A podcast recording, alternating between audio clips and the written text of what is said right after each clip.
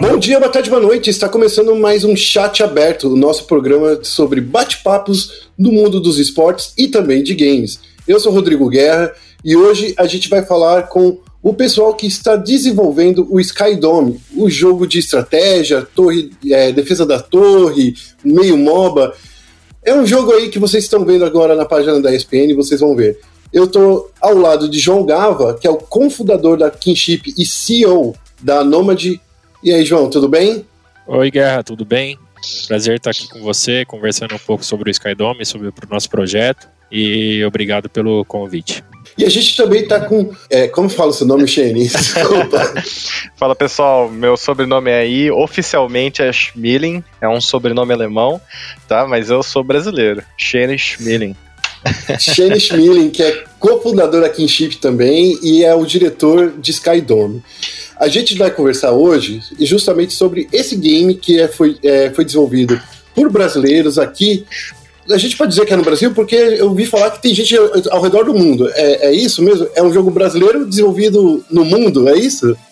Isso mesmo, né? O Skydome ele é um, é um jogo que foi que iniciou né, o desenvolvimento em 2016, está sendo desenvolvido por brasileiros, mas ele tem um suporte internacional muito forte, tá? E, e por internacional a gente está falando aí de, dos principais mercados de jogos do mundo, né? Estados Unidos, Europa, China, Ásia, Coreia, Tailândia. Então a gente tem bastante contato aí que do pessoal que ajudou a desenvolver o Skydome, mas a produção aí é 100% nacional. É isso aí.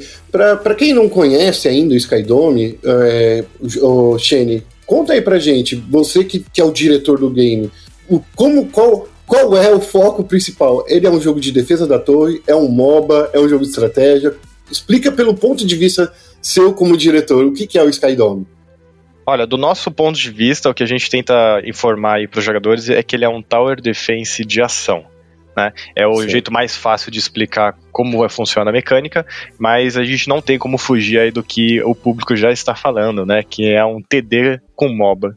Né? Então é, é difícil fugir desses termos, porque são os termos que o público está acostumado já e são mecânicas que estão presentes no mercado já fazem mais de 10 anos. E a gente fez um twist aí de mecânicas, a gente mudou e inseriu várias coisas novas, tanto do jogo de defesa com torres, quanto dos jogos de MOBA, e criamos o Skydome. Então, em linhas gerais aí, para o pessoal que é do, do, da comunidade de jogos, a gente chama de Tower Defense com MOBA. É, eu estava jogando, é, consegui, a, a, vocês consegui, liberaram o acesso antecipado, eu consegui encontrar uma galera muito legal no Discord de vocês, que a gente começou a jogar, a gente criou até um Discord paralelo para não ficar poluindo lá muita gente, mas é, principalmente os meus amigos. E uma coisa que a gente percebeu muito é que os combates, por mais que, que eles sejam bastante animados, eles não são combates diretos, né? Como é um jogo de defesa da torre, a gente combate mais, como posso dizer, os inimigos é, controlados pelo computador, os minions que a gente diz, né? No, no, geralmente no MOBA. Isso foi uma parte muito legal. O combate com os outros jogadores é indireto. Essa foi uma ideia que vocês tiveram desde o início? Como é que foi?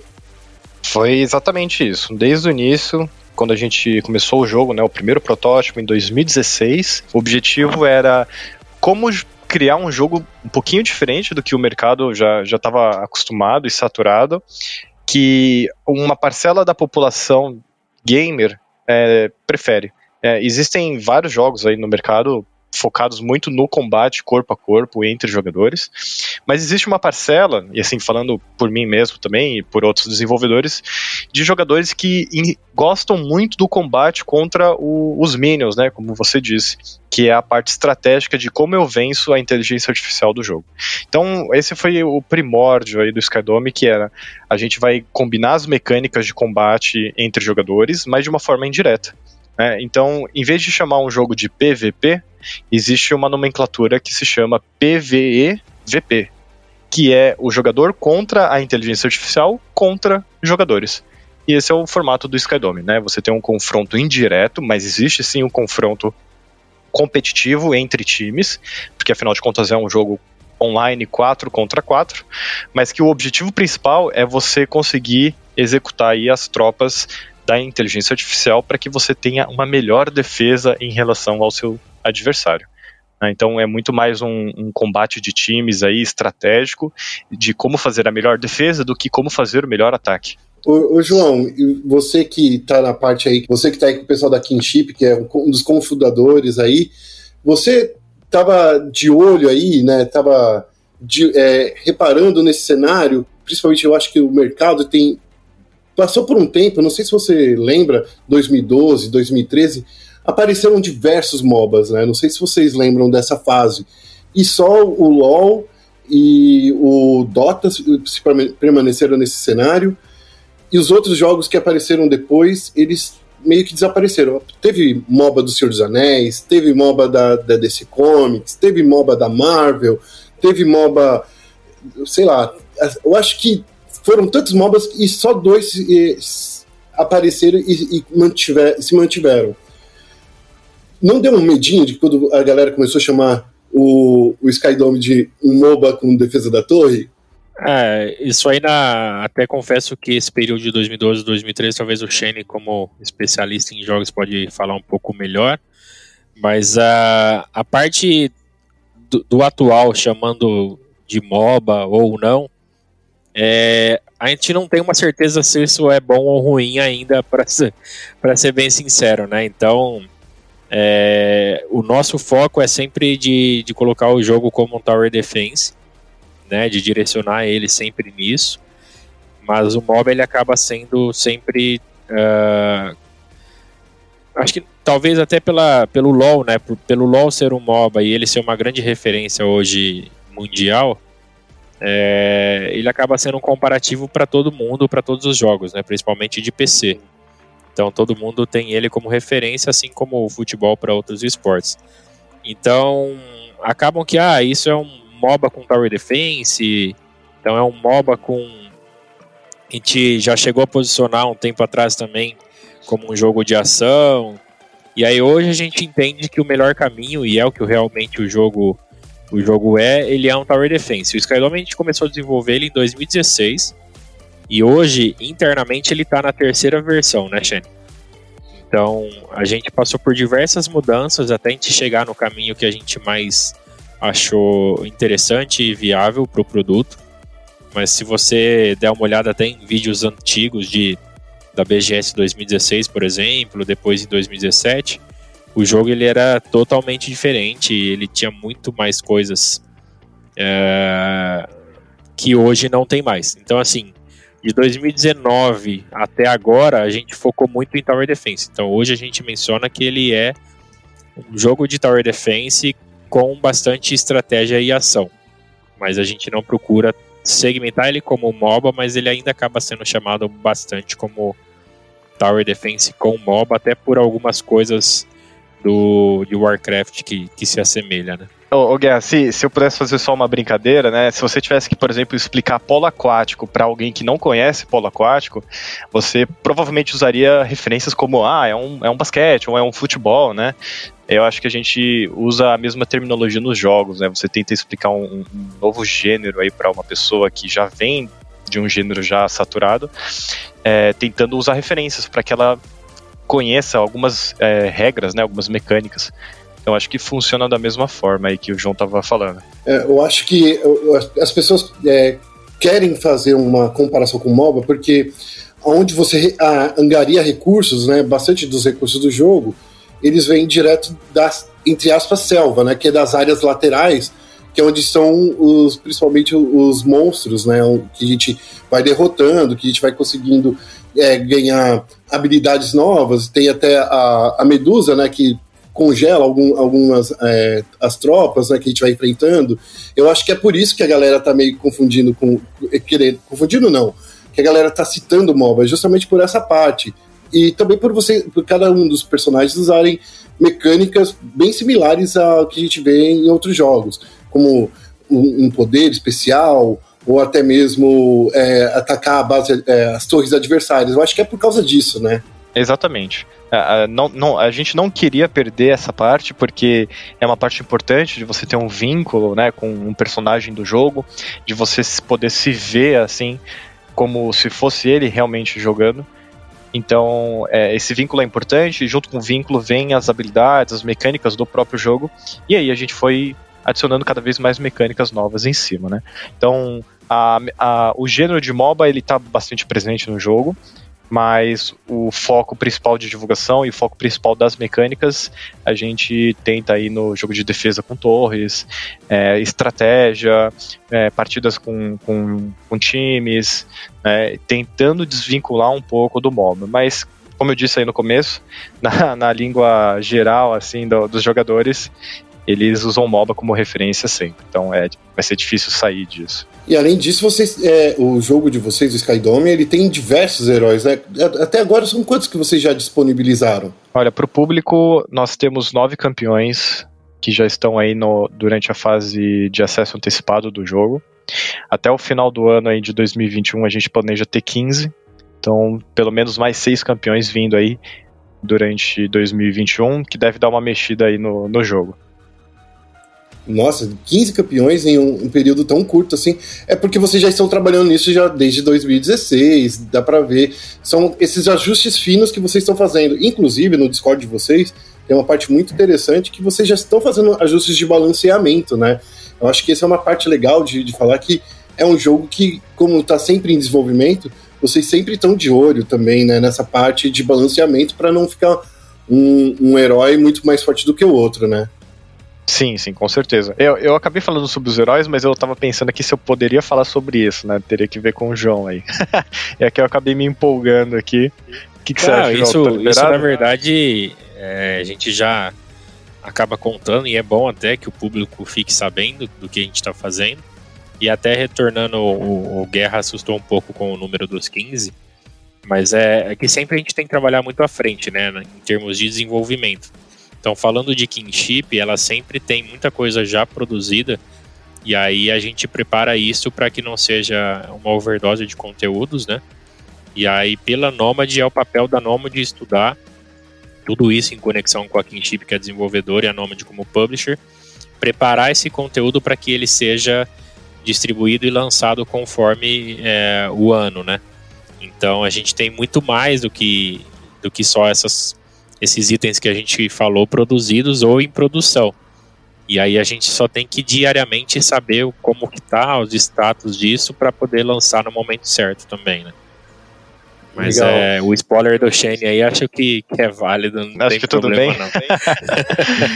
não, é, é, eu acho que em termos de conteúdo é o que o João mesmo disse, né? A gente tem um ano já inteiro planejado, coisas que já estão prontas, mas que ou estão em fase de teste ou que ainda estão sendo analisadas aí pela publicadora, qual é o melhor momento de lançar. Então, do lado do desenvolvedor, né, a gente fica ansioso porque quer mostrar isso para o público logo. Mas do lado de negócios e publicação, tudo tem o seu tempo, então tem, a gente fica trabalhando bem, bem junto nisso. E é legal que pelo fato do João e do Shane estarem, vocês estarem trabalhando, serem cofundadores aí da Kinship, né? É, acho que é importante essa união de vocês dois e o João, por outro lado, de estar na Nomad, que está fazendo a distribuição do jogo, que está publicando o jogo, né? É, também ter a, a visão de fazer aquela coisa que muitos, muitas publicadoras não têm no Brasil, né? Que é alguém que vem de dentro da equipe, que vê, sabe como é que é a mentalidade da equipe para passar para a publicadora, né? É, isso aí. Isso daí, na verdade, é, é uma oportunidade que a gente enxergou como, como negócio, né? E por isso a gente é, iniciou a Nomad. A Nomad ela é uma joint venture formada entre a Kinship e a Octagon, que é uma agência de, de marketing de São Paulo. É, e aí nós criamos a Nomad para funcionar como uma publisher. Hoje ela publica o Skydome, mas como negócio a gente é, tem a intenção de publicar outros jogos também, não só da Kinship, mas de outras empresas. E o que a gente sempre brinca, né, eu e o Shane, é que o peso ele sempre fica um pouco mais para cada lado da balança, né? Então, enquanto o jogo está sendo desenvolvido, o peso fica pro lado do Shane, né? E aí, a hora que o jogo começa a ter as coisas prontas, o peso vem pro meu lado, que agora é hora de lançar. E, e aí o Shane descansa um pouco, e daqui a pouco o Shane volta a desenvolver, uhum. aí a Noma descansa um pouco, e assim vai alternando. Mas é, são dois desafios que a gente gosta muito, que a gente está bem contente. É, uhum. O Brasil, como vocês conhecem, ele, ele tem um público tanto de esportes como de games muito bom. Mas a gente sabe de todos os desafios é, se tratando de, de ter uma empresa no Brasil, né? Nesse caso, duas. E também no mercado de jogos é um desafio muito grande conseguir fazer um bom trabalho, conseguir gerar receita, que é o objetivo de toda empresa e todo negócio. Então a gente tem que fazer um trabalho bem sério, muito bem planejado, para que gere resultados e o Skydome consiga se manter no Brasil, né? Então cada país é um negócio, cada continente é um negócio, né? Então a Nomad é responsável pela publicação Brasil e Latam, né? Então legal. aí é uma tarefa, mas que outras publishers enfrentarão também com o Skydome lá fora. Ah, legal, porque é, a gente, a gente sabe que ter uma publicadora de games no Brasil, João, você pode falar mais do que ninguém, é, não é uma coisa fácil, a gente tem diversos problemas aqui no Brasil, seja tributário, seja até mesmo de, de divulgação, de marketing. É, o cenário brasileiro ele não é tão aberto para jogos brasileiros, né? Você sentiu isso? Uma resistência para jogos brasileiros Sim. nesse primeiro momento? É, isso é, é, chega a ser até um, um, medo, né, um receio nosso desde, desde antes, na verdade desde todo o tempo de desenvolvimento, mas que ele acaba se tornando algo muito positivo depois, né? Então, só para te dar um exemplo, na feira, na BGS de 2017, a gente queria mostrar o Skydome e posicionar ele como eSports e testar.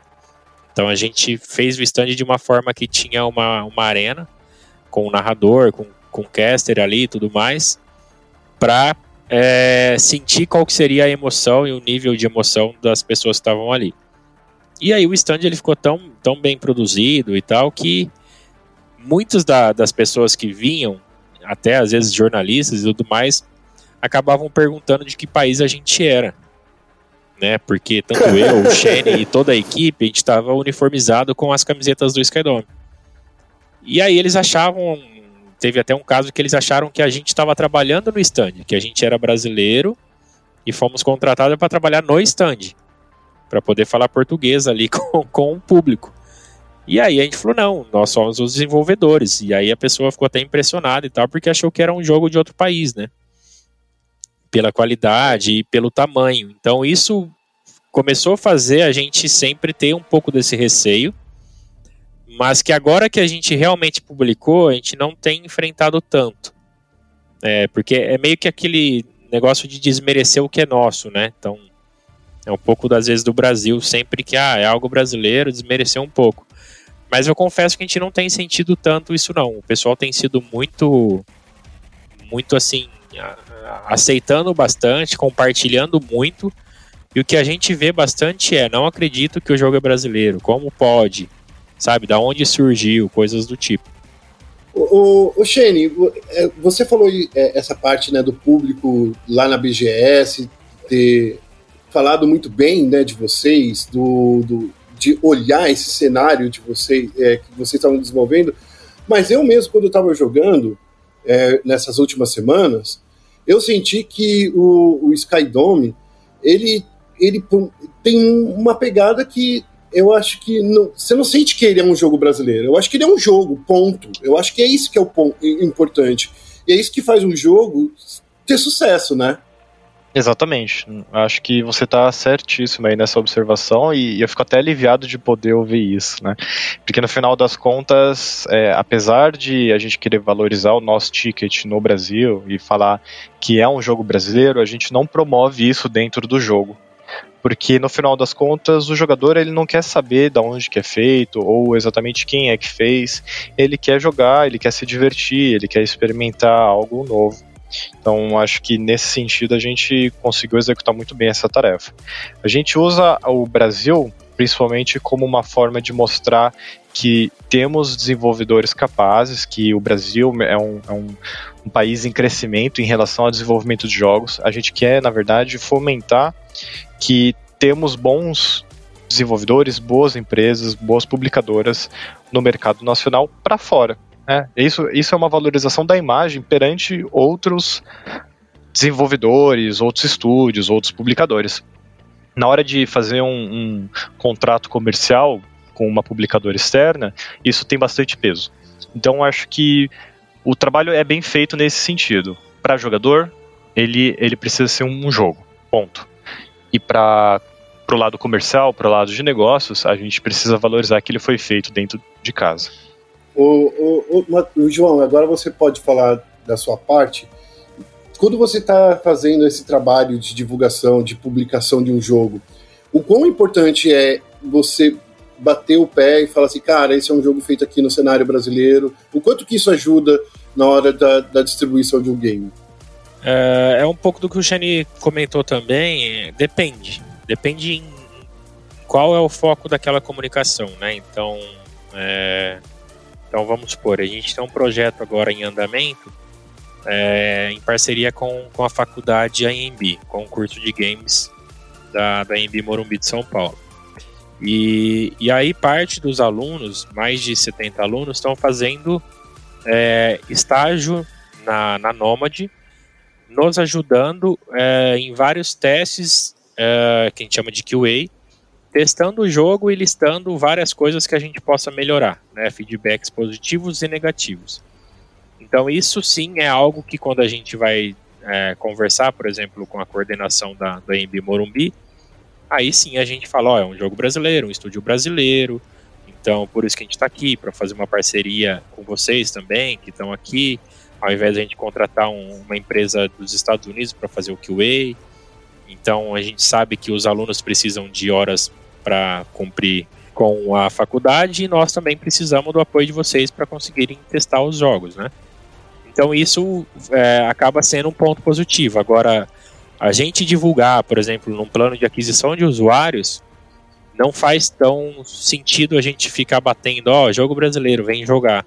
A gente acredita uhum. que o jogo ele tem que por si só como produto é, atrair o, o, usuário, entendeu? Porque você falar uhum. que é uhum. só um jogo brasileiro, ele, ele pode ser que, que ele atrai alguém, né, por, por patriotismo ou não, mas ele pode ser também que não sirva, não tenha motivo, entendeu?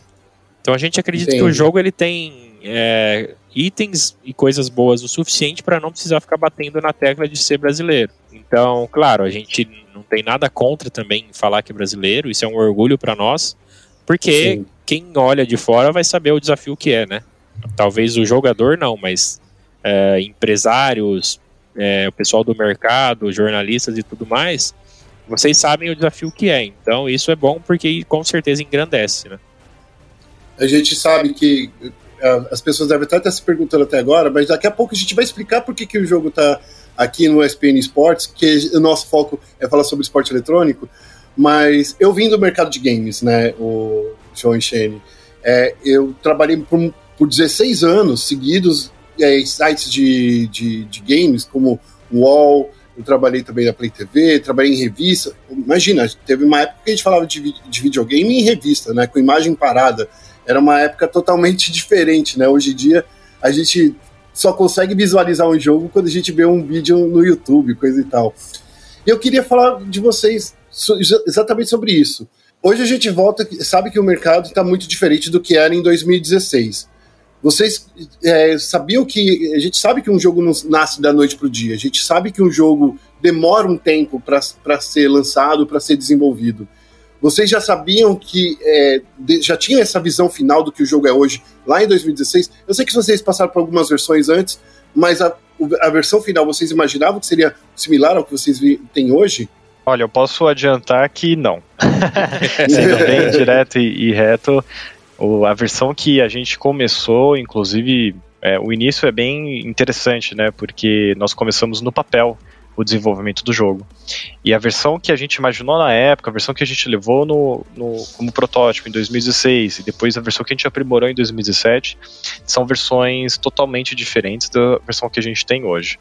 Mas eu acho que é um processo comum, não importa o mercado, né? Você sempre tem uma versão 1 de um produto, depois você aprimora esse produto, passa por um, uma, um melhoramento ou um uma função nova e depois lança novamente um produto.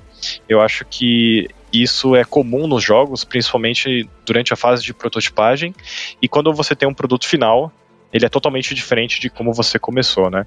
Se a gente fosse listar até alguns exemplos do mercado, você pode ver que o, o, League of Legends ele não nasceu daquele jeito, né? Ele veio de uma modificação de um jogo que era uma é, já era de uma outra empresa que foi feito por uma comunidade.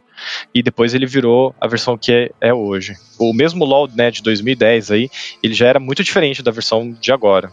Então, é, eu, eu acho que é normal isso. Os desenvolvedores nunca esperam esse tipo é de versão. Né? E a gente tem certeza que não é a última versão também do jogo, né? Sempre vai melhorar. É, é, o que a gente chama de jogo em constante desenvolvimento, né? É jogo que a gente vê, é, tanto LoL quanto Counter-Strike e até mesmo outros jogos de outras linhas. Por exemplo, Destiny, ele é um jogo totalmente diferente da época de quando ele saiu, ou até, vamos falar, Gran Turismo no, no PlayStation 5, é, do PlayStation 4, desculpa.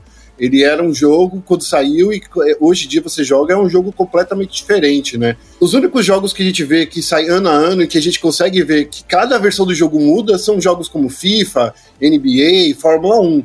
Eu acho que essa é uma questão interessante da gente lembrar que um jogo hoje em dia ele sempre está em constante é, desenvolvimento. É, mas né? o, o, próprio FIFA, por exemplo, a versão 2020, ela tem um fim, né?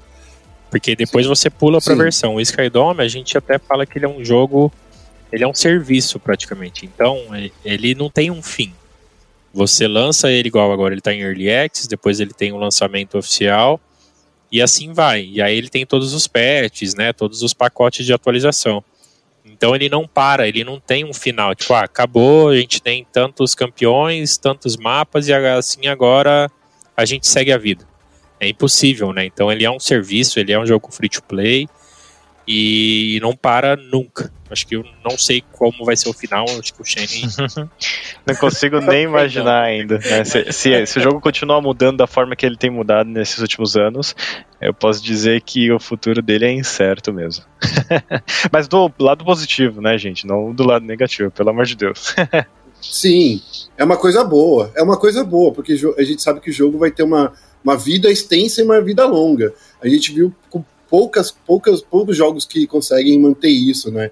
Por muito, por muito mais que a gente veja, sei lá, vou dar um exemplo aqui que não, pode ser não ser o melhor exemplo, mas The Division saiu o 1 e o 2. Eu fico imaginando, poxa, poderia ser o mesmo jogo, sabe? É, eu acho que cai nessa história, né? Poderia ser dois, esses dois jogos não poderiam poderiam ser um interligado com o outro. Sabe o que, que é legal, Garcia? Às vezes eu fico pensando hum. nisso também, e aí eu volto muito na época de jogos em cartucho ou em disco, que você não tinha a opção Sim. de fazer um, um, patch, né? Você não tinha uma opção de corrigir o que já foi enviado para os jogadores. Então eu acho que o pessoal antes sofria muito mais para lançar, e agora já é algo comum no mercado você esperar uma atualização de algo que você comprou, um jogo que você acabou de baixar. Né? Você espera que ele vai ser atualizado no futuro. Então, é, acho que daqui para frente isso é o, é o normal. Não, não, não deve fugir mais disso. É, eu queria agora entrar no ponto, porque é justamente explicar por que, que a gente está conversando com vocês aqui na ESPN. Porque a gente vê que é um jogo competitivo de dois times, dois times com quatro pessoas, e que cada, cada time pode é, determinar ações. Por exemplo, eu, na, na, minha, na minha equipe que eu joguei o, o game, eu fiquei responsável em construir a, as torres ao mesmo tempo de defender. Mas eu tinha que, de vez em quando, ir lá na, na, nas áreas laterais, é, angariar recursos. Vocês já, já imaginavam que as pessoas iam meio que determinar posições, determinar formas de se jogar, definir um meta-jogo quando vocês estavam desenvolvendo o jogo? Eu posso dizer que sim e não, e eu vou explicar cada uma delas. A primeira, que é o sim, a gente imaginava que algumas funções elas seriam é, por nós mesmos, né, os desenvolvedores. Então a gente sabe que teria que ter alguém realmente fazendo a selva, teria que ter alguém fazendo a linha de frente da defesa. Mas uma coisa que a gente não previu e que foi super positivo é que a comunidade encontrou um jeito novo de jogar. Então, posições e, e, e campeões né, mais focados em uma função do que outra. Então, nossa, da nossa perspectiva, a rotação na selva ela seria feita por pelo menos dois campeões. Um fazendo a rotação lateral e a rotação da parte de baixo, e um fazendo a rotação da parte de cima. Mas a gente percebeu que durante o, os testes do acesso antecipado, os jogadores definiram que era melhor uma única pessoa focar na rotação e três pessoas ficarem na defesa, sendo que duas delas ficam do lado esquerdo né, da, definindo a rota da esquerda, e uma uhum. definindo a rota de cima. Isso não foi pensado, a gente não tinha imaginado que seguiria nesse rumo. E o nosso objetivo como desenvolvimento é de vez em quando até chacoalhar o metagame, né, fazer com que agora as funções mudem, ou agora a rota de cima precisa de duas pessoas para defender. E eu acho que isso é algo que os jogadores também querem que aconteça. Eles querem sentir que o jogo está sempre mudando. Então, por isso que eu acho que é sim e não. Algumas coisas a gente planeja e espera que aconteçam da forma como a gente previu, mas tem coisas que na mão de jogadores profissionais é muito diferente, né? E não só profissionais, mas quando você está jogando com um amigo, normalmente você acaba fazendo coisas diferentes só, só porque é divertido, né? É, é, engraçado porque eu lembro que foi exatamente a mesma coisa que aconteceu, por exemplo, com o Dota, né? O Dota ele era um jogo onde jogavam duas pessoas na rota do meio, né? Pra, é, até porque era uma rota mais curta, dava para fazer mais lutas e, e assim a gente sempre via bastante ação na rota do meio e a selva ficava meio que a Deus dará, né? No, no, Dota era bem, bem louco isso. No LoL, é, isso meio que também aconteceu, das pessoas criarem meta. Hoje em dia, Counter-Strike tem meta também, né? Eu acho que todo jogo que, que envolve competição, a gente vê que os jogadores, principalmente os jogadores que são profissionais, eles têm uma visão mais ampla e mais profundamente estratégica, né? Eles conseguem determinar algo que a gente não, geralmente não imagina, eu acho que, pelo ponto de vista de desenvolvimento, como você mesmo disse, né, Shane? É, sim. Algumas coisas a gente não imagina, e quando elas acontecem, normalmente a gente percebe bem rápido. E aí a equipe de que a gente chama de game design, né, que faz o design do jogo aí em termos de mecânicas e regras, ela já se prontifica pensando quais são as partes boas disso e também quais são as partes ruins, né? Porque às vezes o meta que foi definido pelos jogadores tem um impacto ruim. Ele, ele pode até ser chamado de antijogo. E isso faz com que quebre algumas regras do jogo. Então, a gente precisa aí do lado do desenvolvimento focar em reverter essa situação para que não gere nenhuma frustração aí no final. E isso eu acho que deve ter sido mais difícil para vocês, porque como a gente constrói as torres, constrói as paredes, constrói o caminho com que as tropas vão andando, vocês meio que deixam o, o, o próprio jogador, os próprios jogadores, criarem uma estratégia que, como você mesmo disse, pode quebrar o jogo e não conseguir entregar aquilo que vocês imaginavam. Eu, por exemplo, vi que dá para fazer uma, uma parede que você faz a rota, a rota de cima chegar, passar pela rota de trás, né? Então era meio complicado isso. É, eu fico imaginando. É, exatamente. Então, como, tudo que é livre, né, para se construir, a gente chama de até mundo aberto. É uma coisa imprevisível. É, do lado do desenvolvimento, a gente cria as regras básicas do mundo, mas a gente não sabe quem são as pessoas que vão utilizar e o que passa na cabeça dessas pessoas, né? Então é, é, bem divertido, assim, do ponto de vista de jogo, eu, eu gosto bastante disso, de ter essa liberdade de poder fazer o que eu quero, aonde eu quero, mas pensando como desenvolvedor, isso é ruim, porque aí eu tenho que arrumar isso depois, né? e João, agora eu acho que você vai falar para o nosso público aqui do esporte eletrônico, que já que você aí está na que você está na Nomad, você que está aí na, na publicação, eu acho que uma das estratégias de divulgação do jogo vai ser justamente o esporte eletrônico. A gente já até estava ouvindo vocês é, pensando nisso já lá em 2017, né? Já fizeram um, uma mini campanha de, de esportes. Eu queria que você me falasse um pouco, então, como é que é adentrar nesse mercado que é super competitivo, cara? É, com certeza. É, o jogo também, é, até essas que a gente comentou agora há pouco do desenvolvimento, de ter bastante feedback e apoio internacional, foi uma das coisas de quando a gente começou o jogo em 2016, que o Shane até falou que a gente começou no papel, e foi isso aí mesmo, foi no flip chart, né, Shane? É, a gente já fazia algumas viagens para a China, e, e, a China ela já estava super aquecida com os esportes nesse período. Então a gente começou a enxergar que a gente tinha que fazer o jogo sempre desenvolvendo ele, pensando de como ele poderia entrar no mercado de esportes. Então, no stand de 2016 da BGS, que abriu a empresa em abril, em outubro de 2016 a gente foi para a primeira feira, era um stand de 8 metros quadrados, aonde a gente já queria, é, não falando a palavra esportes, mas já tinha ali disputas e a gente fazia campeonatinhos diariamente com as pessoas que ali passavam. Então, pessoas que conheciam um jogo ali naquela hora e já entravam em mini campeonatos, ganhavam camiseta e tal. 2017 a gente já foi um pouco mais agressivo, montou esse stand que a gente comentou, a gente pode até mandar fotos para vocês. E tinha essa arena com comentaristas e tudo mais, inclusive a gente recebeu times profissionais né, no stand da BGS 2017. E, e aí, além disso, também a gente sempre levava versões do jogo em desenvolvimento nas game houses para é, testes e ouvir feedbacks de jogadores profissionais. Então, no desenvolvimento, porque era naquele momento que a gente queria. Cara, o jogo tá, emo tá, tá emocionante, o jogo tá te dando é, prazer em jogar e tal. E aí a gente fazia ajustes conforme opiniões que a gente achava válidos, né? Então, e aí a gente sempre pensou em esportes, a gente sempre tinha isso em mente, para o Skydome ser um esporte. E aí agora em 2021, é, a gente trouxe pessoas para a equipe Nômade que são especialistas em esporte. Então, o nosso gerente de produtos hoje, que é o Kleber Fuse, ele é cofundador e, e sócio da CNB, então é uma das primeiras organizações de esportes do Brasil. E, e o Kleber é um dos caras mais é, especializados do Brasil nisso. E aí a gente já tem o projeto quase que finalizado. Ele vai acontecer em 2021, então até um spoiler, eu pedi autorização para o Kleber que está aqui no escritório comigo. Se eu, se eu já podia falar alguma coisa. Então, dando já um spoiler, a gente tem uh, o esportes do Skydome, a temporada 2021, para acontecer em breve.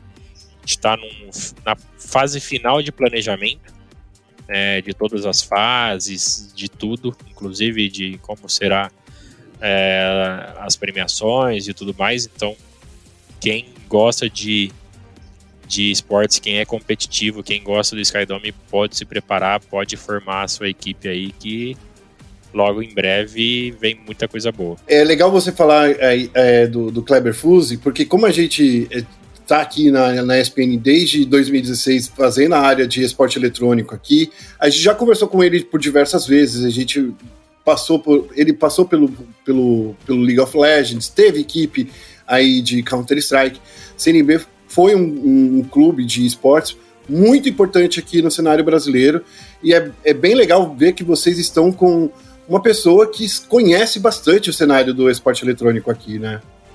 Com certeza, esse é o objetivo, é saber quem passou por isso tudo, que e lá atrás era muito mais difícil, né? Hoje todo mundo já tem um pouco, não que hoje seja fácil, mas hoje todo mundo sabe um pouco da receita, né?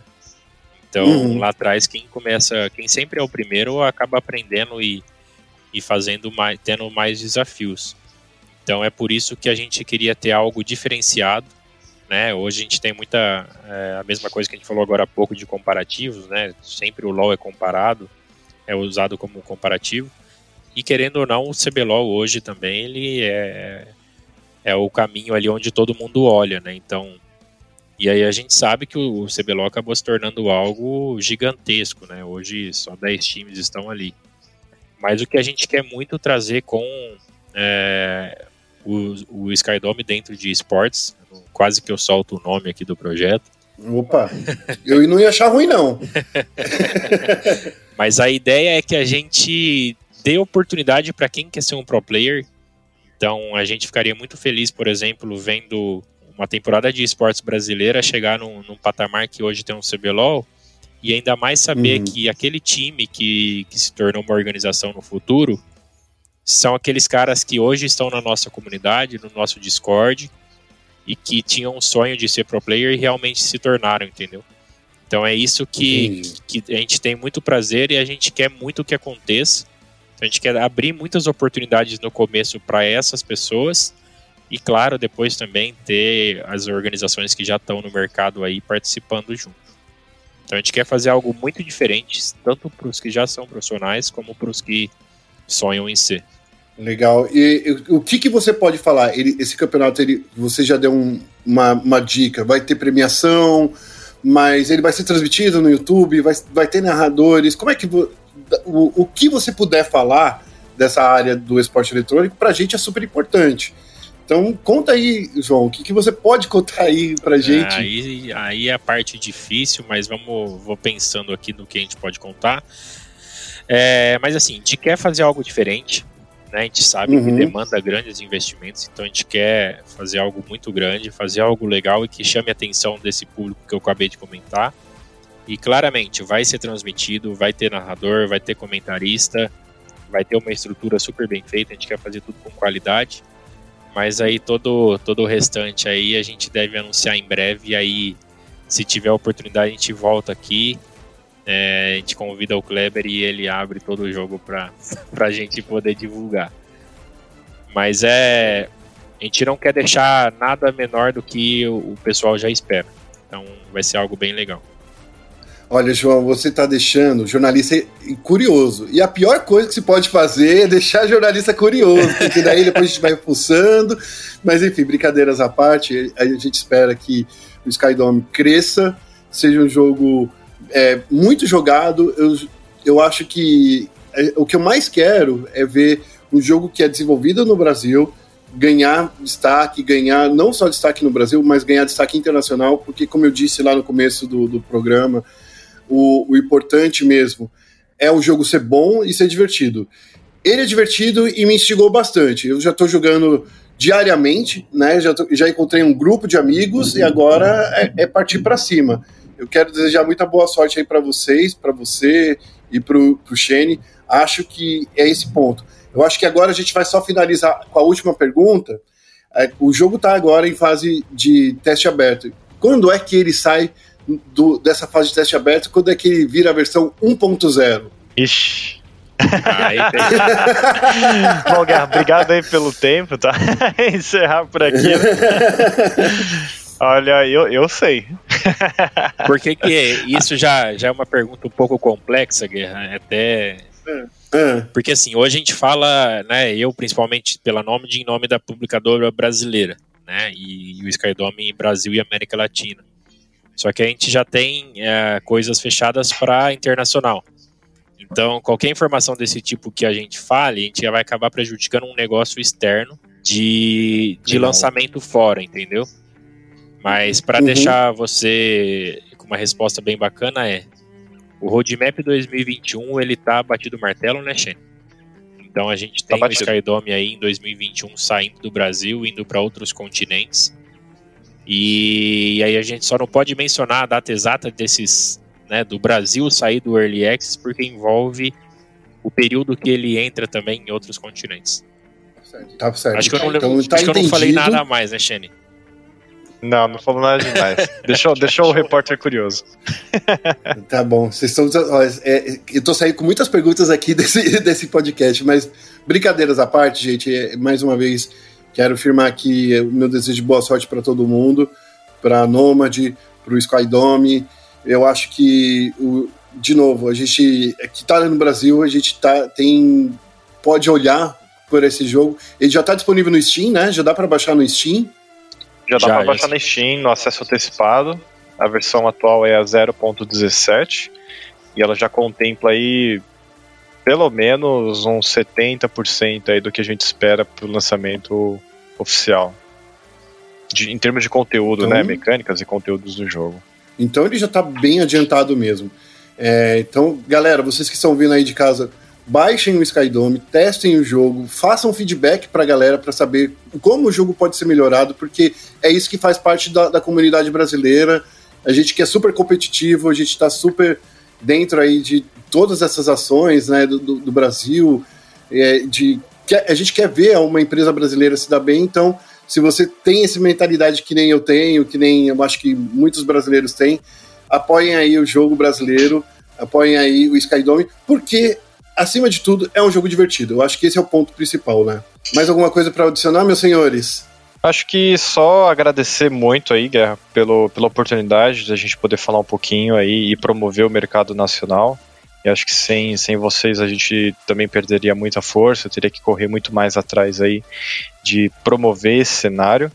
E agradecer pela oportunidade mesmo da gente poder estar tá falando um pouquinho aí do, dos planos tanto da Nomad quanto da Kinship para 2021.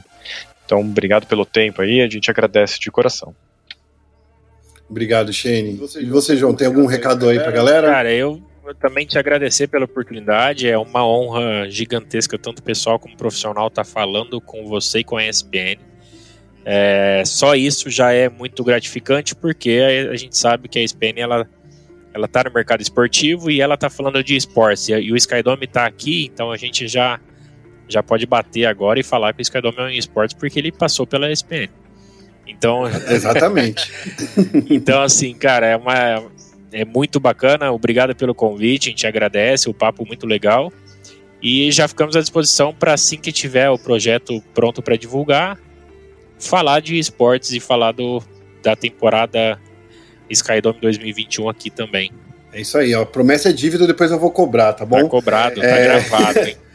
tá gravado e tá no ar, né? já tá no ar. Se, se, o, se o nosso ouvinte tá chegando nessa parte, sabe que a gente vai cobrar mesmo. Para vocês que não ficaram nos ouvindo até agora, muito obrigado pelo seu tempo. Não se esqueça de acessar o nosso site espn.com.br barra esportes e também de acessar nossas mídias sociais ESPN Esportes BR, tanto no Twitter quanto no Facebook.